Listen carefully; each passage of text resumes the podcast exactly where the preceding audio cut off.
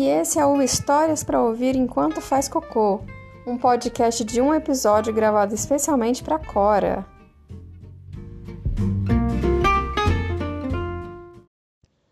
Essa é a história do sapo Romeu.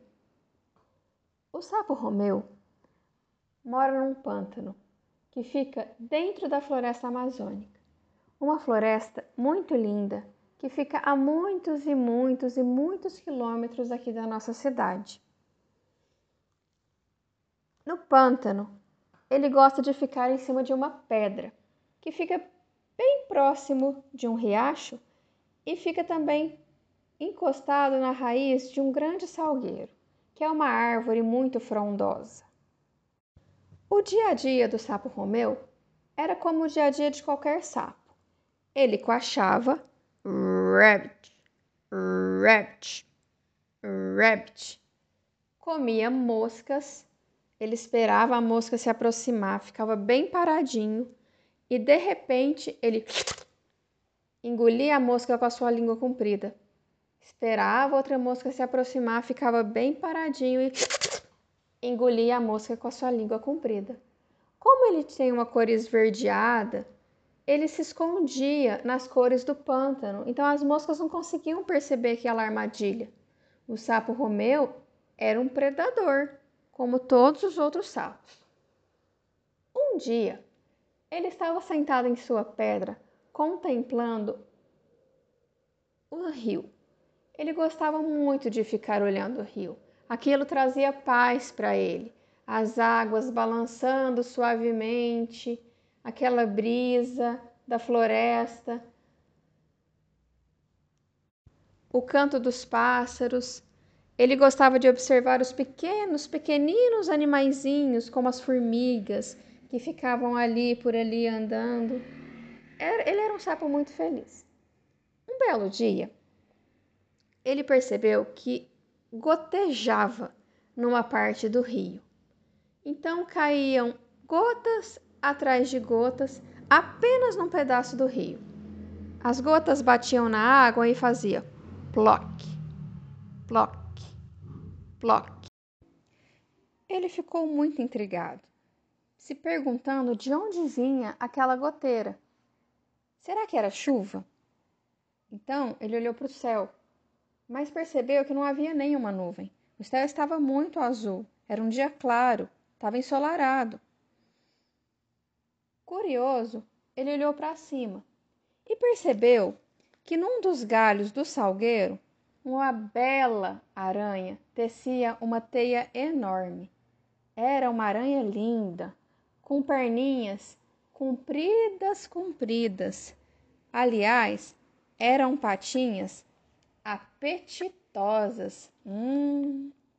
Acontece que a aranha estava trabalhando tão rápido e tão intensamente na sua teia que escorria suor de sua testa e caía no rio fazendo aquele gotejamento. Já fazia algum tempo que o sapo Romeu não comia nada. Na verdade, ele só tinha tomado café da manhã e tinha comido poucas moscas. E vendo aquela aranha mexendo aquelas perninhas tão apetitosas, fininhas, que deviam ser tão crocantes, olhando aquela barriguinha arredondada que devia ser tão macia, ele começou a ficar com bastante fome e decidiu papá-la. O galho em que ela estava era bastante alto, por isso ele precisaria dar um pulo muito, muito grande. Então ele se abaixou o máximo que pôde, pegou impulso nas suas perninhas e deu o pulo mais forte, mais alto e mais extraordinário que ele conseguiu naquele momento. E enquanto ele subia, ele olhava a casca do tronco da árvore e ele subia, subia, cada vez mais feliz por estar tão próximo à sua presa. Quando chegou lá em cima, quase perto da aranha, o salto dele foi perdendo velocidade e ele começou a cair e cair e cair e bum! Se estatelou de bumbum no chão. Isso que dá querer comer outros animais, não é mesmo?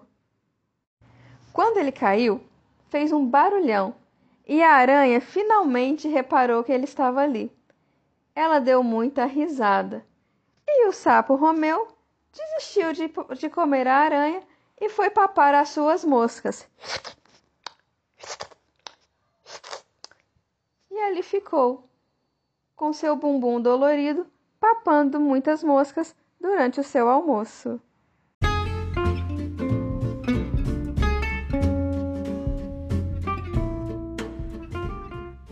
E essa foi a história de hoje. Não se esqueça de limpar seu bumbum e lavar bem as mãos. Tchau!